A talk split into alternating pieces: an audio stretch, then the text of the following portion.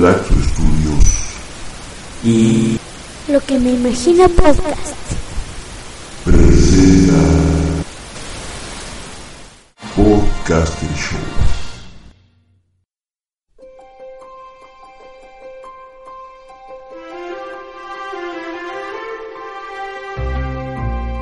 Ciencia y genios.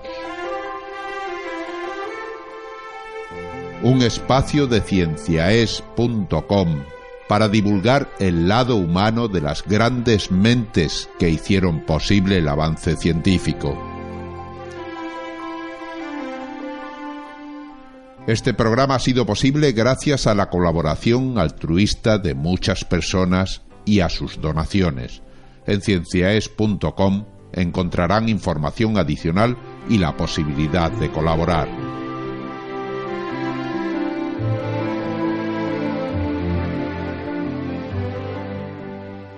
Hoy les ofrecemos James Clerk Maxwell, el genio tartamudo. Escrito por Carmen Buergo y realizado por Ángel Rodríguez Lozano.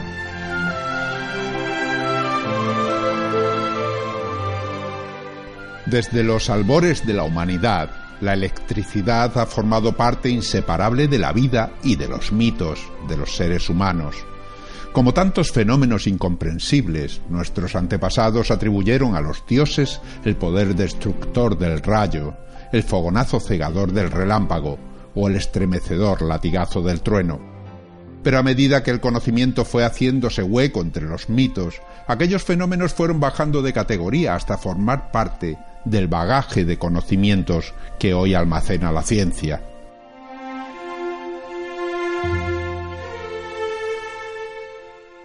El ámbar, que al ser frotado atrae pedacitos de papel, resulta compartir su esencia, la electricidad, con el rayo.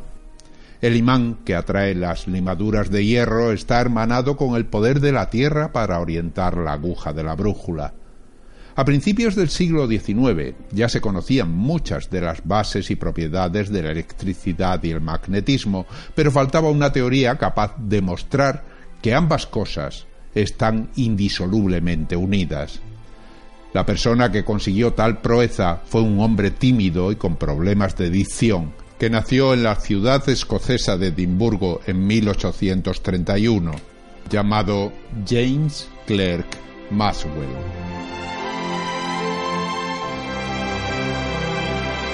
Gracias al entramado teórico que él desarrolló y nos legó en forma de cuatro maravillosas ecuaciones matemáticas, quedó demostrado que la electricidad, el magnetismo y la luz son sólo formas distintas de un mismo fenómeno.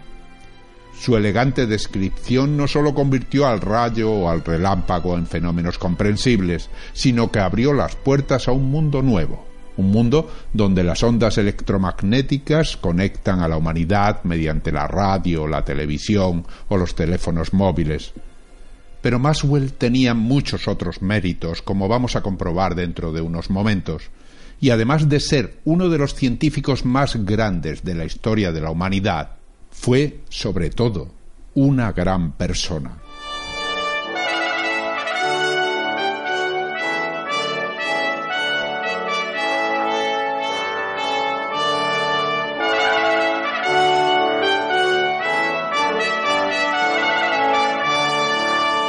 A las seis en punto de la tarde, la sirena de una fábrica en las afueras de la ciudad de Cambridge anunció el fin de la jornada y los obreros, agotados y sudorosos, salieron en tropel a la calle. Muchos se dirigieron a la taberna, otros prefirieron volver a su casa y unos cuantos, muy pocos, se encaminaron de mala gana a la universidad para asistir a las clases nocturnas de física que un benevolente profesor se había empeñado en impartirles. Era una oportunidad irrepetible. Pero lo cierto es que aquellas lecciones gozaban de muy poco éxito. Los trabajadores no conseguían seguir la línea de pensamiento del generoso James Maxwell, quien, además de hablar bajito, no había superado su tendencia a tartamudear.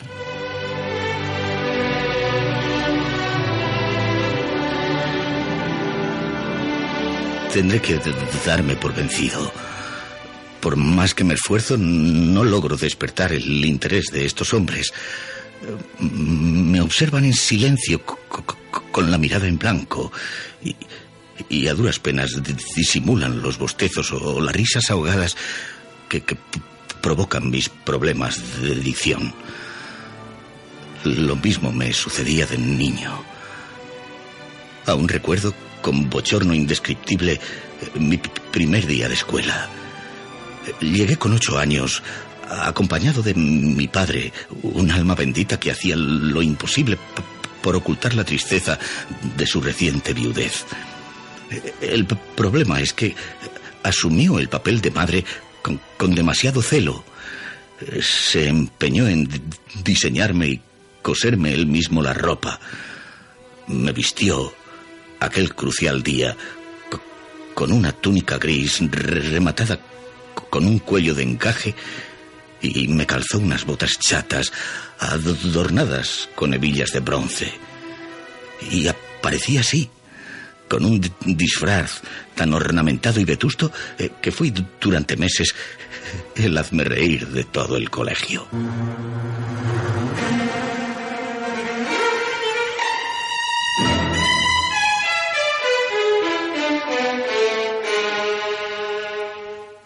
El pequeño James conquistó lentamente a sus compañeros por la amabilidad de su carácter y su inteligencia precoz. Su padre, un abogado algo excéntrico, pero muy respetado, apreció también el talento temprano de su único hijo y decidió llevarlo todas las semanas a las reuniones de la Real Sociedad de Edimburgo para familiarizarlo con los últimos adelantos de la ciencia. Tanto aprovechó el chico aquellas sesiones que a los 14 años envió a la institución su primer artículo, un trabajo sobre una nueva fórmula para trazar un óvalo perfecto. En un principio, el director se negó a creer que aquel texto fuera obra de un muchacho, pero así y todo lo publicó en la revista mensual y desde entonces al joven Maxwell se le trató con mucho más respeto.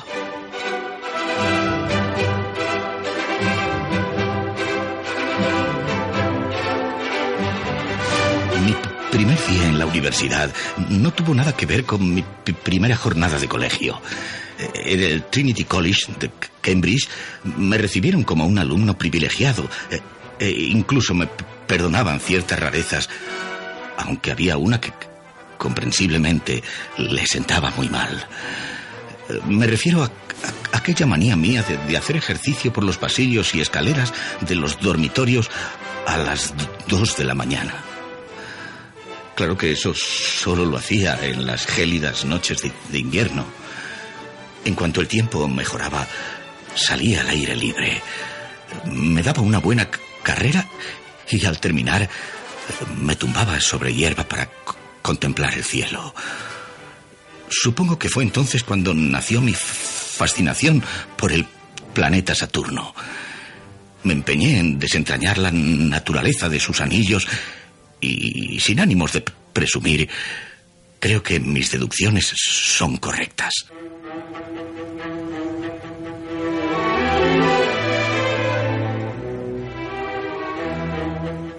Efectivamente lo son.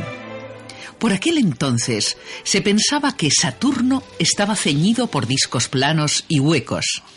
Pero Maxwell demostró matemáticamente que, de ser así, los aros habrían sido ya destruidos por las fuerzas gravitatorias y de rotación.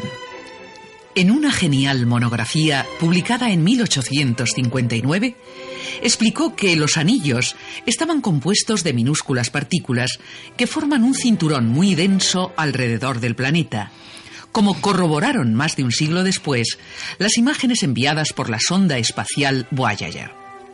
Sus reflexiones sobre Saturno le llevaron a publicar ese mismo año otro trabajo de crucial importancia, referido esta vez a la dinámica de los gases. El infatigable escocés, que ejercía ya como profesor universitario, disponía de muy pocas horas de esparcimiento, pero se las ingenió para descubrir, mientras investigaba, una nueva y muy apasionante afición.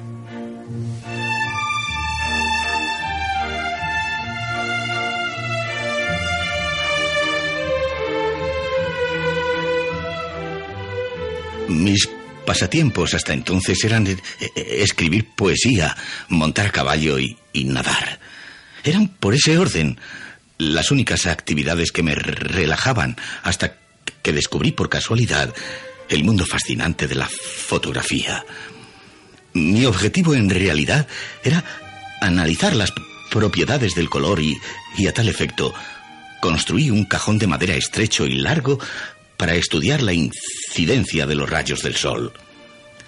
La dichosa caja, por cierto, eh, sembró pánico entre mis vecinos. Imaginaban, cuando me veían inclinado sobre ella, que se trataba de un ataúd. Y, y solo se convencieron de lo contrario cuando les mostré el resultado. La imagen de un lazo de cuadros escoceses de mi mujer, en la que se veía perfectamente el rojo, el verde y el azul, y que ha pasado ya a la historia como la primera fotografía en color. Fue también por aquellas fechas cuando rescaté del anonimato los manuscritos del fallecido Henry Cavendish, un excéntrico aristócrata obsesionado como yo con los misterios de la electricidad. Era un campo que me apasionaba, pero no disponía de tiempo suficiente para prestarle la debida atención.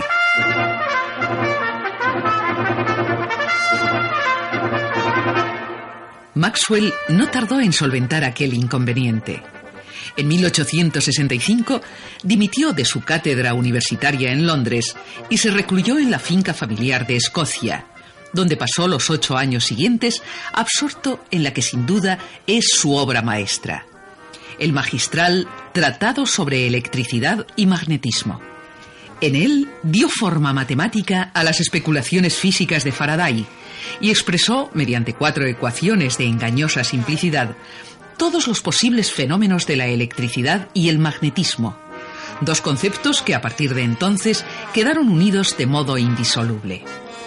Demostró también que la oscilación de una carga eléctrica produce un campo electromagnético que se radia hacia el exterior a una velocidad constante. Una velocidad que resultó ser significativamente la velocidad de la luz.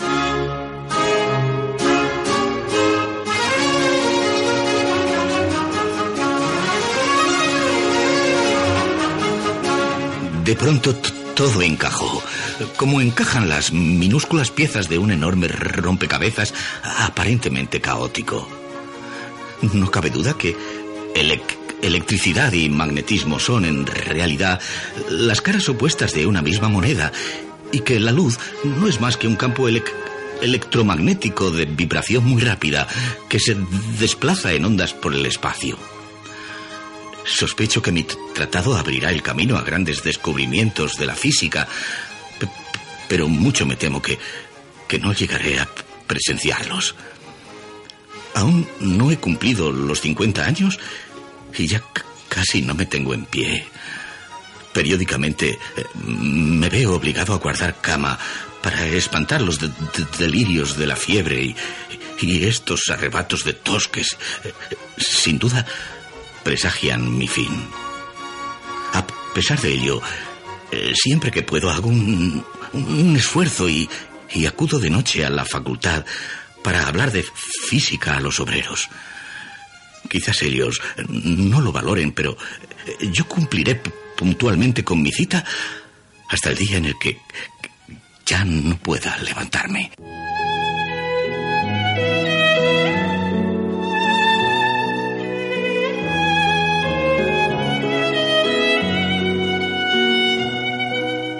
Ese día llegó el 5 de noviembre de 1879.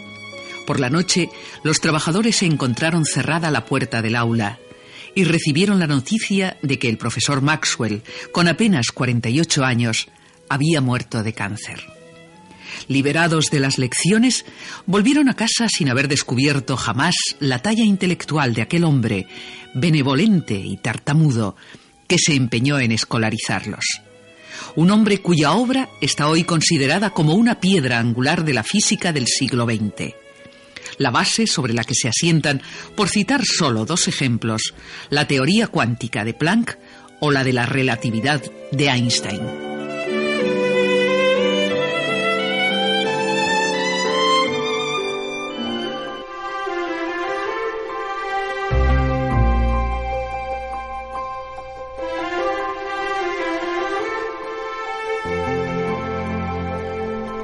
Han escuchado ustedes la biografía de James Clerk Maswell, escrita por Carmen Buergo y realizada por Ángel Rodríguez Lozano.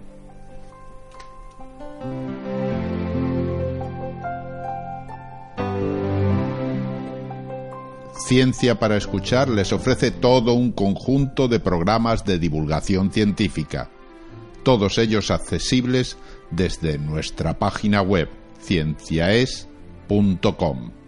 Allí encontrarán ustedes información adicional, programas anteriores, la conexión a Radio Ciencia Es y un cómic para disfrutar escuchando ciencia.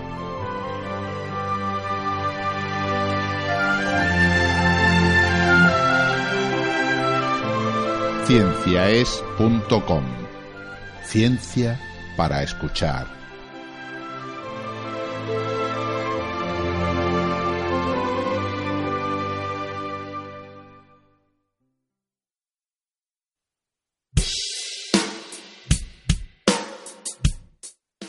Equilibrio inestable.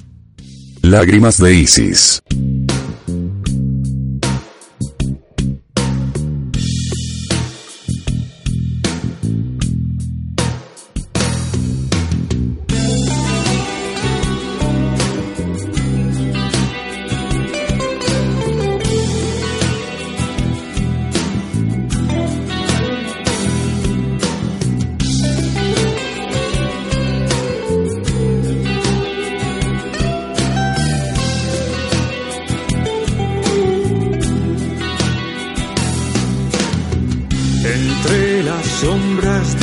Viejo callejón deambulan las almas de la perdición. Un disparo de lluvia o que alegar una intensa mirada con tendencia sexual, equilibrio inestable, sangre y desamor. Un cuchillo clavado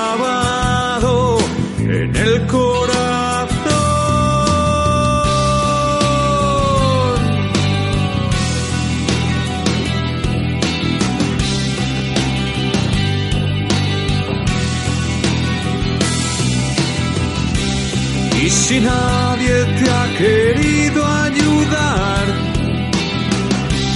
y si nadie te ha podido encontrar, dando vueltas a su alrededor. Y sin escucharte. Y si solo te señalan sin más, y si nadie lo ha querido intentar,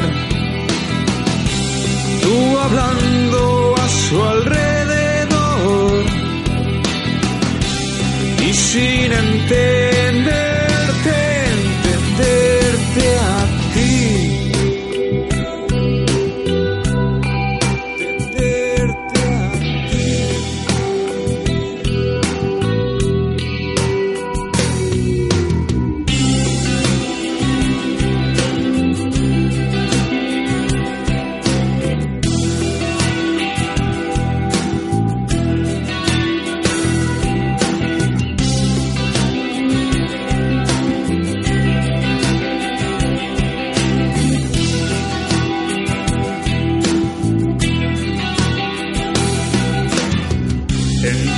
deseo que nos vio nacer, el veneno del aire nos hará caer. Agonía primero, un beso después. Hay un árbol quemado de unos cien pies, retorciendo hasta el tiempo, exprimiendo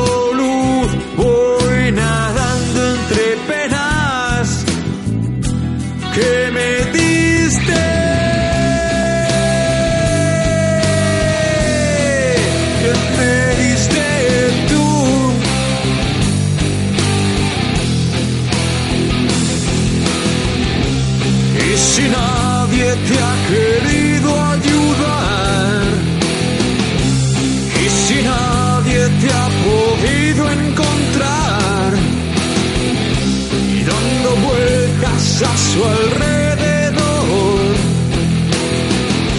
y sin escucharte.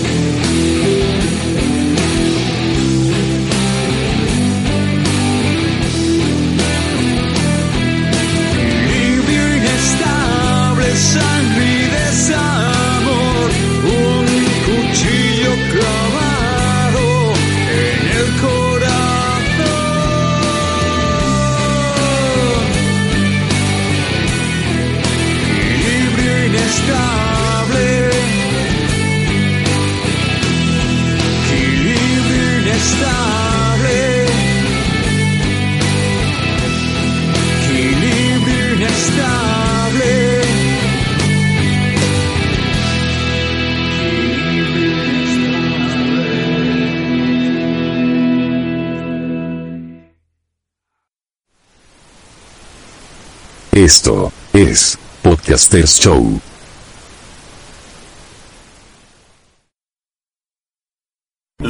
Soportes del sistema, política, religión, ciencias, desarrollo personal estratégico, la trampa del desarrollo, la trampa del social estratégico y la trampa.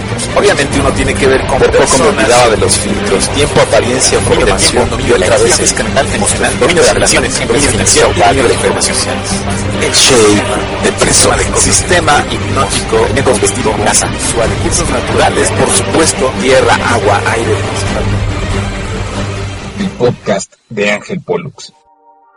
Bienvenido al podcast de Ángel Pollux, este podcast híbrido, este podcast mutante, este podcast de desarrollo humano planetario. Y en este podcast vamos a hablar sobre desarrollo humano planetario, vamos a hablar sobre la segunda parte del budismo. Quédate conmigo, yo regreso, vámonos con una rolita rápida.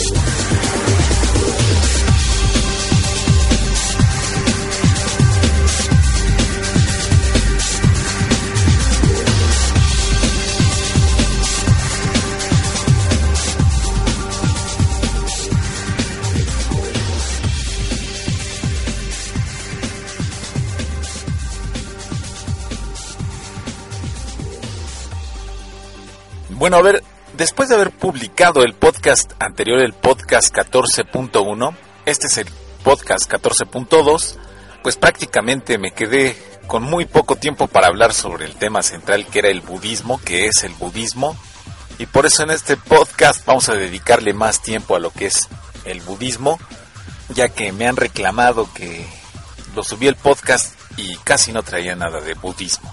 Pero bueno, eh, antes de hablar, antes de hablar del budismo, primero eh, quiero invitarte para que sigas participando en las redes sociales en lo que es el proyecto Desarrollo Personal Estratégico 2.0.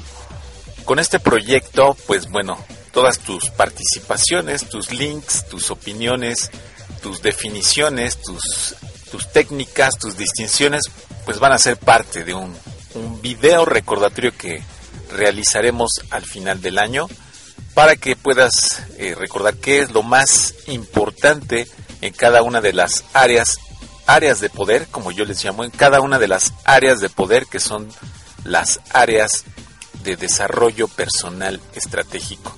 Por eso el proyecto se llama Desarrollo Personal Estratégico 2.0 porque interactúa directamente con el usuario, en este caso tú que eres el que estás participando y de alguna forma retroalimentando toda esta información. Y bueno, esa es la invitación para que participes en este proyecto en las redes sociales, principalmente en Facebook y en Twitter. Y ya si quieres mandar un correo, pues ya, o un audio, pues ya sería algo extra. Eh, vamos a pasar con, con la información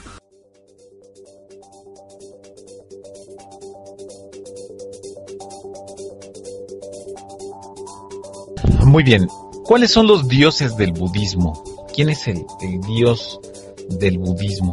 Bueno, pues te tengo la noticia, tal vez te sorprenda el saber que el budismo no tiene un dios, no tiene dioses en los cuales se crea, carece de deidades supremas. El budismo tiene una, un símbolo, que es la rueda del Dharma. La rueda del Dharma es como eh, si has visto los, los eh, timones de los barcos, que es como una especie de volante con eh, un círculo con rayos, pues ese es lo que, lo que se conoce, o eso es la rueda del Dharma.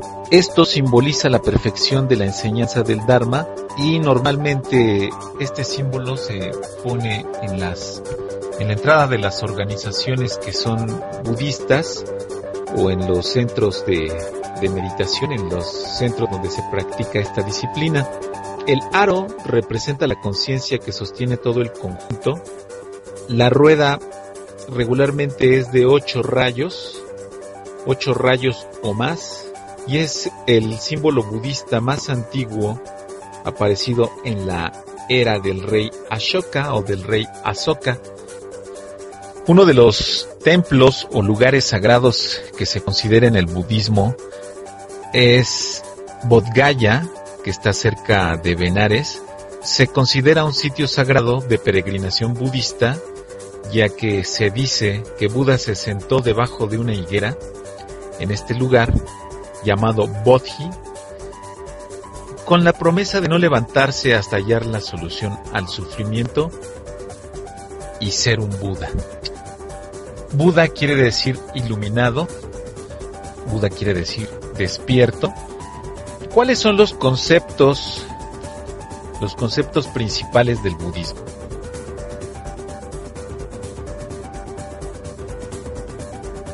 Antes de, platicarte de los conceptos, me gustaría leerte algo, algo que yo creo que es lo que más me gusta del budismo y es lo siguiente. Algo que escribe Gautama Siddhartha. Dice, no creas en algo simplemente porque lo has escuchado. No creas en algo simplemente porque es rumoreado por muchos. No creas en algo simplemente porque está escrito en tus libros religiosos. No creas en algo simplemente por la autoridad de tus maestros y ancianos.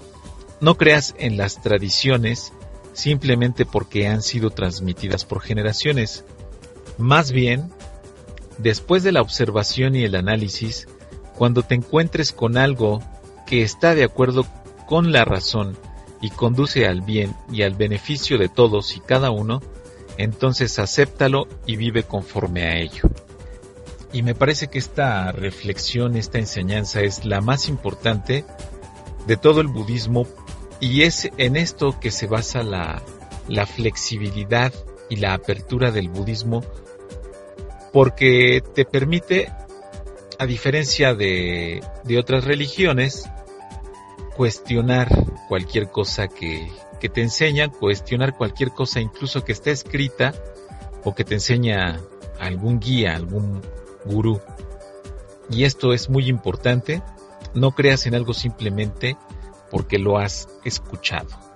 No creas en algo simplemente porque muchos creen en eso más bien después de la observación y el análisis, y si esto está de acuerdo con tu razón y conduce al bien y al beneficio de todos, entonces acéptalo y vive conforme a ello. Pero bien, ok, ¿cuáles son los conceptos básicos? Hay un concepto, eh, uno de los conceptos básicos que es el llamado las cuatro nobles verdades. Pero antes, antes, eh, Buda afirmó que es posible el cese de la vida samsárica. La vida samsárica es la vida eh, de sufrimiento cíclico que tenemos normalmente los, los seres humanos. Buda afirmó que es posible el cese de la vida samsárica para experimentar la vida, la verdadera naturaleza de la existencia y la vida. Eh, pero bueno, regresando a, a los conceptos, uno de los conceptos más importantes y los llamados pues fundamentos del budismo es este, las cuatro nobles verdades. ¿Cuáles son las cuatro nobles verdades de las que nos habla de los, de los que nos habla Buda? El primero es eh, que la vida la vida incluye sufrimiento, insatisfacción y descontento. El contacto con lo desagradable es sufrimiento. Los cinco agregados de la mente, que son la corporidad, el sentimiento, la percepción, las formaciones mentales predispuestas y la conciencia discriminativa, implican un sufrimiento. Ese es el esa es la primera noble verdad. La segunda el origen de todo sufrimiento es el trisna, que quiere decir el anhelo, el deseo, la sed. Normalmente se, se le conoce o se, se explica como el deseo. El origen del sufrimiento es el deseo, el anhelo, la sed. El sufrimiento se origina en el ansia que causan los deseos, en el ansia que causan los sentidos y el placer sensorial buscando satisfacción.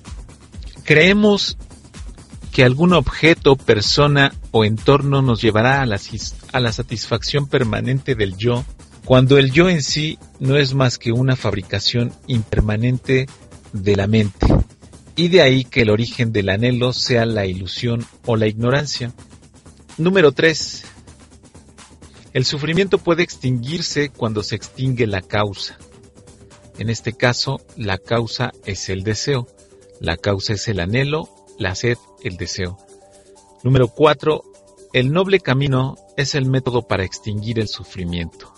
El budismo tiene un método o camino con el que se intenta evitar los extremos de una búsqueda excesiva de satisfacción por un lado y de una mortificación innecesaria por el otro. Este camino comprende la sabiduría, la conducta ética, el entrenamiento o cultivo de la mente y este esto radica, esto último radica en la meditación, la atención y la plena conciencia del presente de una manera continua. Otro concepto importante del budismo son las tres características de la existencia. En, el budismo lo conocen como el tri laksana, que quiere decir las tres marcas, los tres sellos o las tres realidades. estas tres características de la existencia explican la naturaleza del mundo percibido, el cual posee características universales. Uno de ellos es la impermanencia, otro de ellos es la inexistencia de un ego permanente y el tercero es el sufrimiento, el descontento y la insatisfacción. Ahora bien, seguramente tú has escuchado hablar de lo que es el karma. Pues, ¿qué es el karma según el budismo? El karma simplemente es la causa, el efecto. Eh, en sánscrito quiere decir causalidad, semilla, condicionamiento, acción intencional o volición. Se explica que toda acción intencionada, es decir, el karma, crea uno o varios efectos que aparecen cuando las circunstancias son proclives y como acción intencionada explican, se refieren al habla, al cuerpo o al pensamiento, es decir, habla, acciones o pensamientos, pero explican que los actos reflejos son neutrales kármicamente. También explican explican las diferencias en cuanto a longevidad, riqueza, belleza, salud y sabiduría. Y esto, este tema del karma está bien interesante porque como, como aquí te lo digo en el Kula Kamavi, Kamavidhanga Sutta, te explican la razón por la cual una persona llega a ser rica, una persona es muy bella o, o tiene salud o tiene sabiduría. Pero bueno, no me, no me metí más profundamente. Si te interesa, pues podrías investigar. Si quieres saber la razón de tu mala suerte,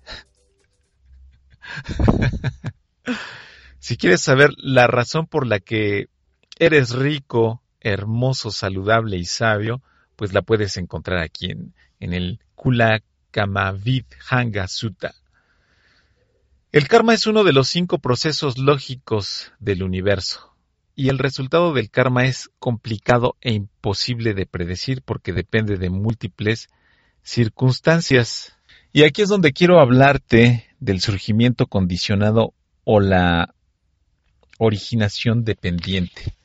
Esta originación dependiente está expuesto en el discurso de las causas y explican cómo los, los seres humanos estamos atrapados por la ignorancia en un ciclo del sufrimiento. Es lo que llamábamos el, el ciclo samsárico, el sufrimiento samsárico, y esto está determinado por 12 eslabones, empezando por lo que es la ignorancia.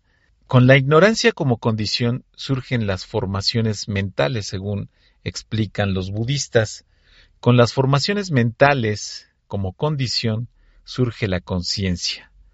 Con la conciencia como condición surge el nombre y la forma, también conocido como la prematerialidad. Con el nombre y la forma como condición surgen los órganos sensoriales o la sensorialidad. Con los órganos sensoriales como condición surge el contacto. Con el contacto como condición surge la sensación. Con la sensación como condición surge el deseo. Con el deseo como condición surge el aferramiento. Con el aferramiento como condición surge el devenir. Con el devenir como condición surge el nacimiento. Con el nacimiento como condición surge el decaer, la vejez y la muerte. Y mientras la ignorancia no se mueve de este ciclo samsárico, el proceso se repite indefinidamente y esto es lo que el camino budista, el camino de Gautama Siddhartha, esto es lo que pretende romper en esta cadena de los doce eslabones, erradicar la ignorancia para acabar con este sufrimiento y poder llegar de esta forma a lo que te mencionaba anteriormente que es el nirvana, la ausencia de sufrimiento, la ausencia de deseo, donde ya no tienes ese aferramiento, ese, ese deseo. Así en resumen, el camino budista busca erradicar la ignorancia y romper la cadena. Vamos a hablar ahora de lo que es el noble camino óctuple. El noble camino óctuple es otro de los otro de los fundamentos del budismo, pero antes pues hasta aquí el podcast 14.2, hasta aquí con budismo. Yo pensé que nos iba a alcanzar el tiempo para terminar ahora, pero nos vemos en el podcast 14.3 con la tercera y última parte de lo que es el budismo. Y yo te espero por aquí. Yo me sigo haciendo llamar Ángel Pollux. Mantente en el dominio. Estamos en contacto y hasta la próxima. Los soportes del sistema, política, religión, ciencias, desarrollo personal estratégico, la trampa del desarrollo, la trampa del social estratégico y la trampa. Obviamente uno tiene que ver con Por poco me olvidaba de los filtros, tiempo, apariencia, formación, dominio de la energía mental, emocional, dominio de relaciones, dominio financiero, dominio de redes sociales. El shape, depresor, ecosistema hipnótico, ecovestido, grasa, recursos naturales, por supuesto, tierra, agua, aire, podcast de Ángel Pollux.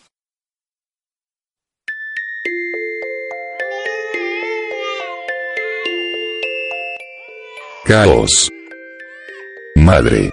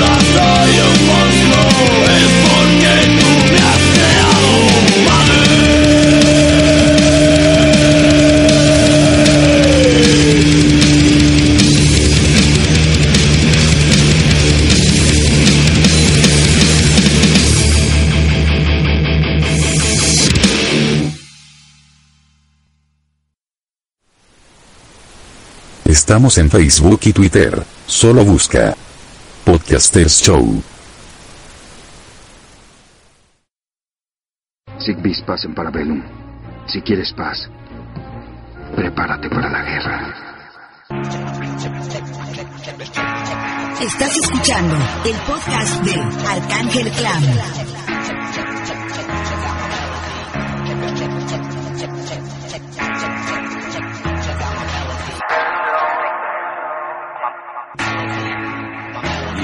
You're special.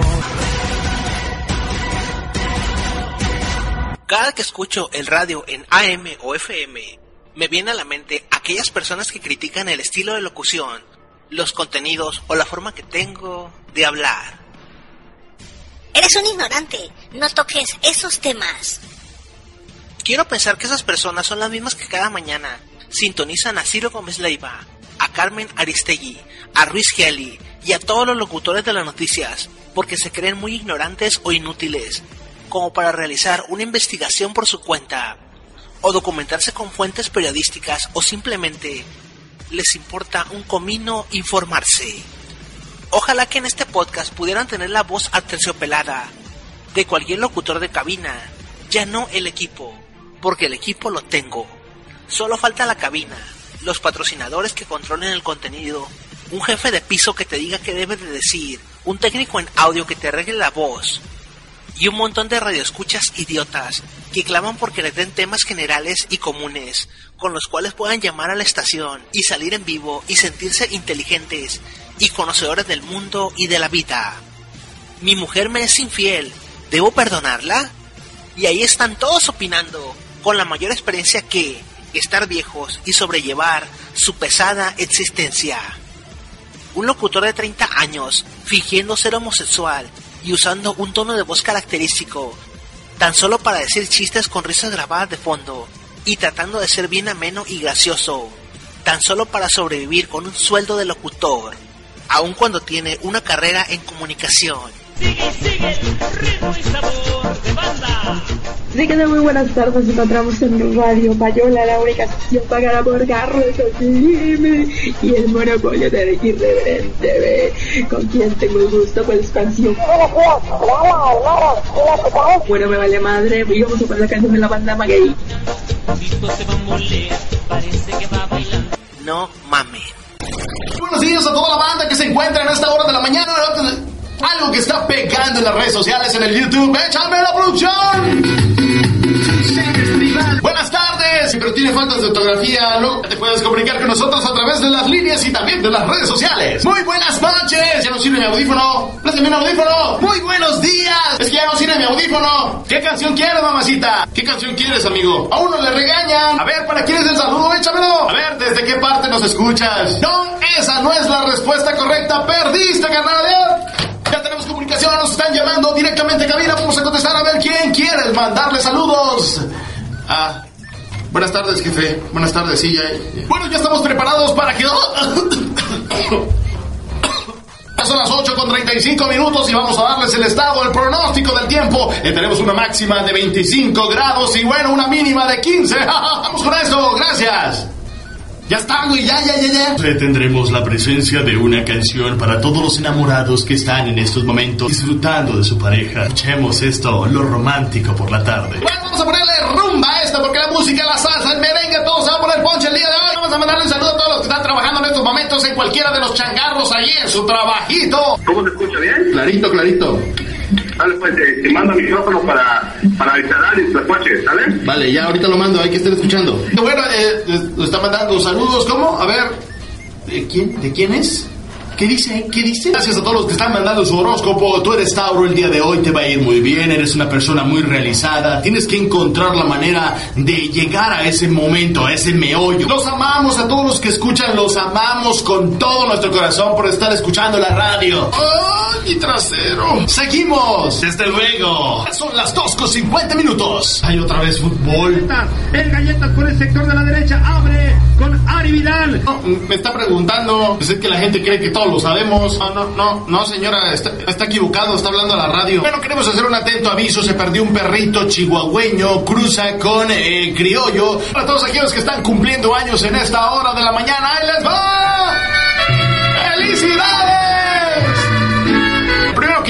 65 10 27 40, pues se lleva este regalo para el cine. Quiero mandar un saludo muy especial a las personas que hacen posible que esta radio esté al aire con ustedes, todo el staff que implementa el trabajo de un locutor. Así va el spot, así quieres que lo grabe. Ah, grabando, grabando, ¿ya está grabando? Sí, estamos presentes en los mejores eventos, como por ejemplo Fiesta Extremo en Villa La Rosa. Espérate, me, equivoqué. Ah, nuevo, va de nuevo. La Fiesta Extremo en Villa La Rosa se estará pegando fuerte. En lo que va del podcast he sacado más de 70 contenidos diferentes.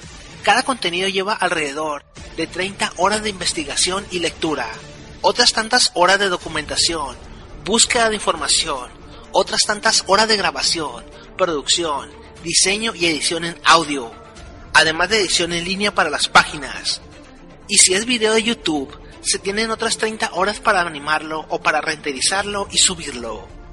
Yo no tengo la culpa de que las personas piensen que leer, estudiar, documentar y sacar contenidos se deje única y exclusivamente para obtener una calificación en un trabajo de la preparatoria o de su carrera profesional. Pero, ¿qué saben ellos si entienden que un trabajo de investigación es solamente copiar y pegar de Wikipedia? Hay contenidos que son muy sui generis o que no llevan tanta investigación porque el tema es reciente, como es el caso de Ayotzinapa, donde salieron dos podcasts y dos documentales, pero en general, cada podcast necesita bastante documentación, información y mucho, mucho trabajo. No voy a dar la lastimera justificación de que esto es gratis y se hace por amor al escucha o al arte. Esto nace como una manera de tolerar diversas situaciones que vivo día a día, la forma en que pienso y expreso lo que veo, y mi muy pequeña cosmovisión de, la realidad mexicana en que vivo.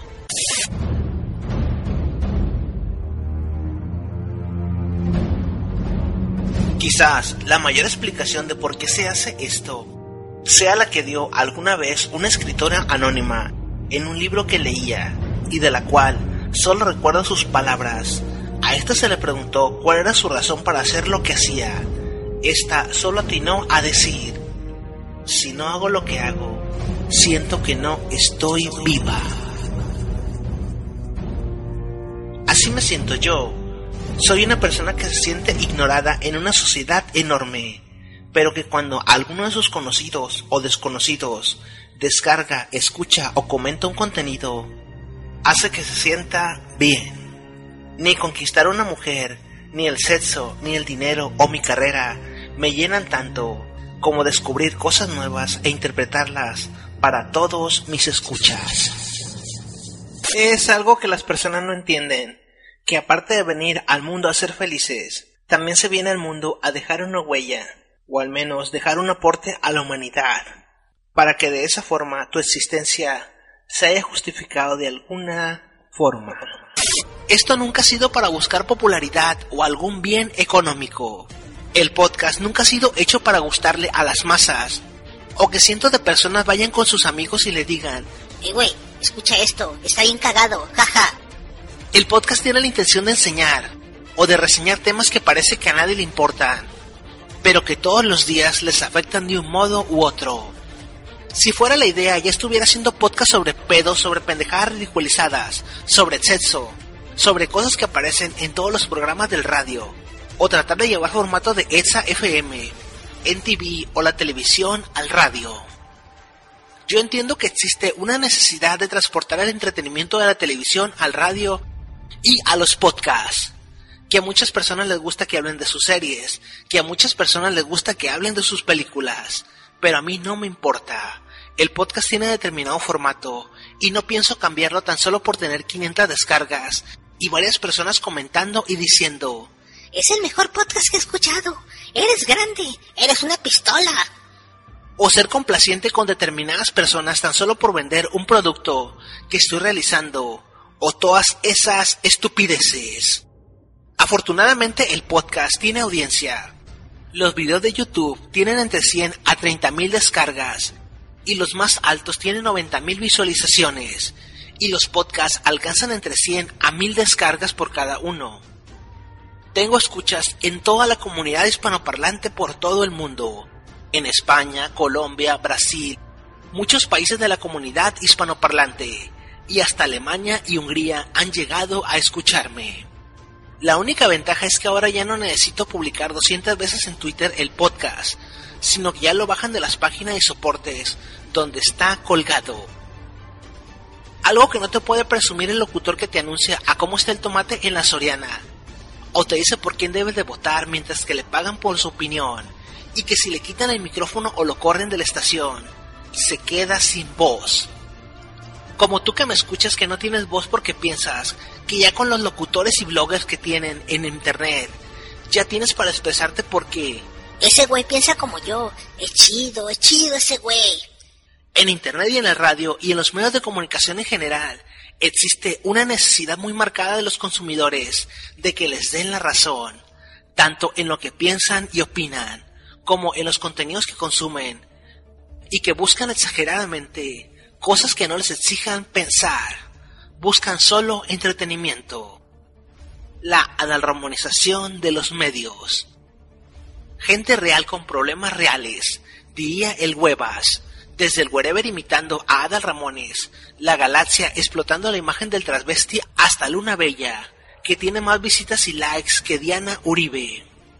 Pero claro, Diana Uribe no le toma una caguama o enseña el escote en internet.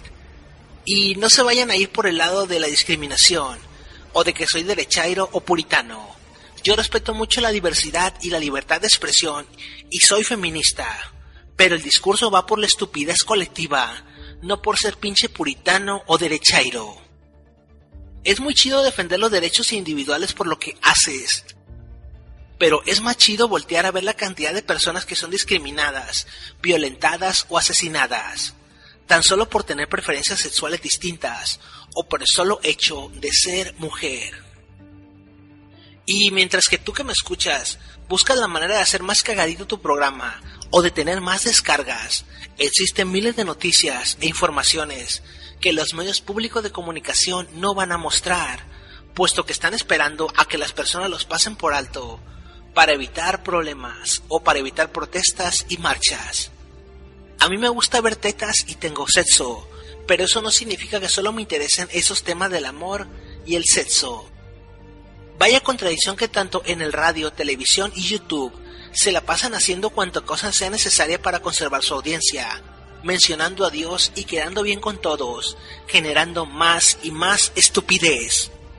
Pero por otro lado se quejan de que la educación pública del país y la inteligencia colectiva del mexicano está por los suelos, que sus derechos humanos y laborales son y siguen siendo pisoteados, que siguen matando personas en la calle, y todo eso lo hacen mientras son ignorantes, porque mientras más estúpida sea la masa, más fácil es controlarla y mantenerla trabajando. El doble discurso llevado a lo nauseabundo, señoras y señores. Algo así como un panista que defiende los derechos de la mujer, siempre y cuando su mujer no trabaje, no lo denuncie por maltrato o abuso psicológico, y no se divorcie por sus infidelidades, porque le afecta en su figura política. Y total, así como las tetas de luna o la juventud del wherever se acaban, las cosas son efímeras en este mundo de Internet, y por eso se debe de tener mucho cuidado de dejar un mensaje, o al menos una idea en el consciente colectivo. También existe una necesidad muy tonta de llevar los contenidos de la televisión pública al Internet y al YouTube. De ahí que me caguen esos programas de radio que no contentos con apendejar a una enorme cantidad de audiencia pública, suben sus programas a Internet en formato de podcast.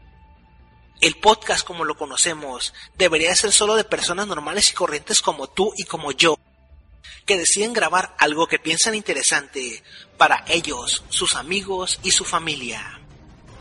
No me importa venderme, me importa mi expresión.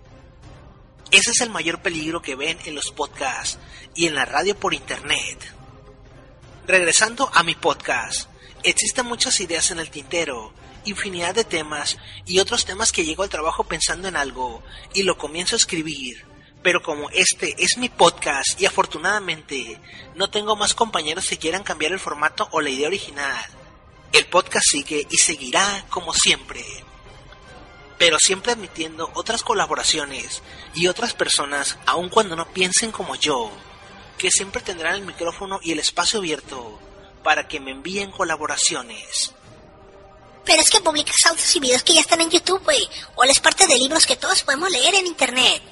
Sí, pero desgraciadamente no los leen, ni le investigan o buscan.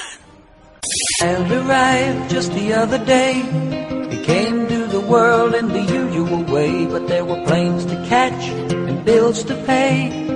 He learned to walk while Cuando era niño y mi padre aún vivía, él viajaba y se iba a trabajar muy temprano.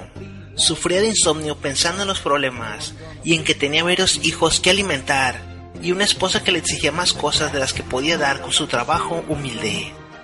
Mi padre siempre tuvo problemas para comunicarse de una forma abierta con nosotros, ya fuera por tiempo o porque a veces es difícil dirigirse a una familia o esposa distante. A veces teníamos unas largas charlas mientras nos llevaba a pescar.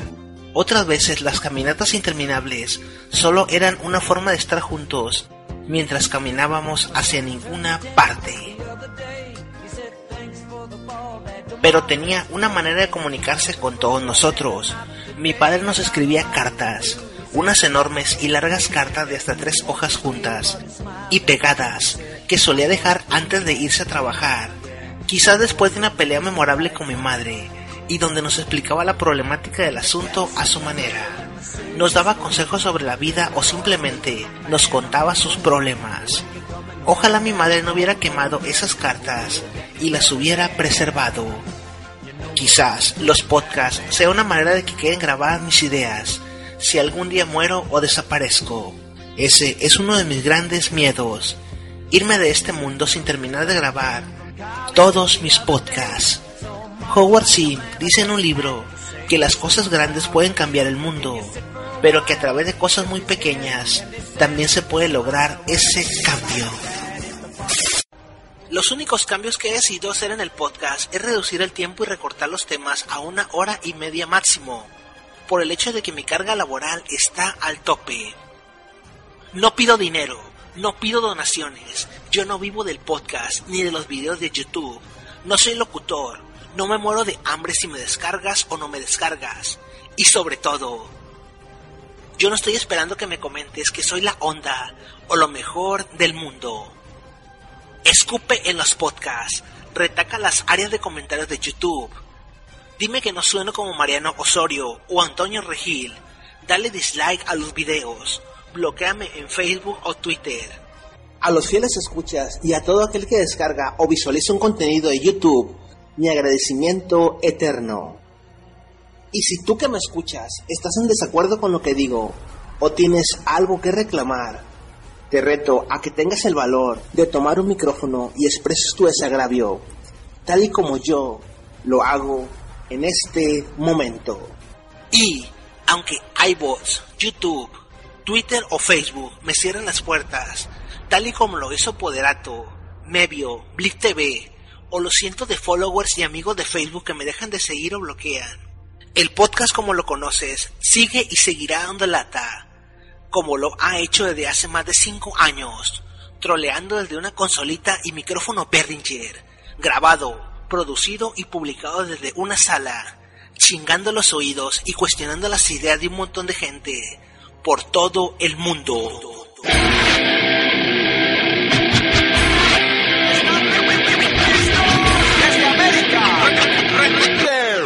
Arcángel Clan Podcast, por una evolución de ideas. El podcast de Arcángel Clan.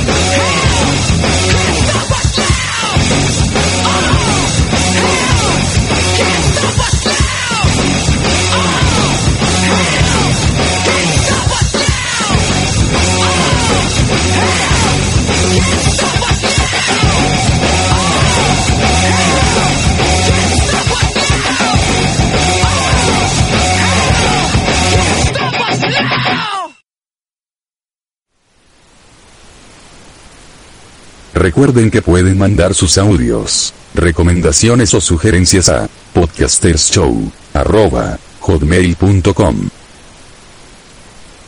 Descarguenos en iBox y recomiéndenos. Gracias.